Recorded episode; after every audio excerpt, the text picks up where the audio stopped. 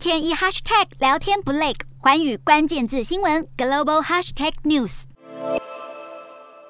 戴着军帽的北韩防疫人员前往药局发放退烧药，冷清的街道上也到处可以见到防疫宣传标语。北韩政府最近不断宣称国内疫情已受到控制，每日新增的发烧人数少于十万人，且没有死亡病例。但是世界卫生组织却怀疑北韩实际上的防疫情况与政府所通报的相反，并担心北韩国内疫情正在加剧。除了疫情的冲击之外，长期处于集权统治与经济制裁下的北韩人民生活苦不堪言。许多人为求温饱，前往中国与俄罗斯等地充当海外劳工。在中国，光是从事裁缝工作的北韩妇女就高达十八万人，而他们有将近七成的薪水，最后都进到了北韩国库。这般恶劣的工作环境，让不少北韩人民选择走上绝路，客死异乡。更惨的是，疫情爆发后，北韩政府随即宣布锁国，封锁了中国与北韩边境，让到外地求生的北韩劳工已经有两年多连家都回不了。而北韩政府对人民的掌控还不止如此，他们甚至下达了一道恋爱禁止令，严禁北韩人与外国公民结婚，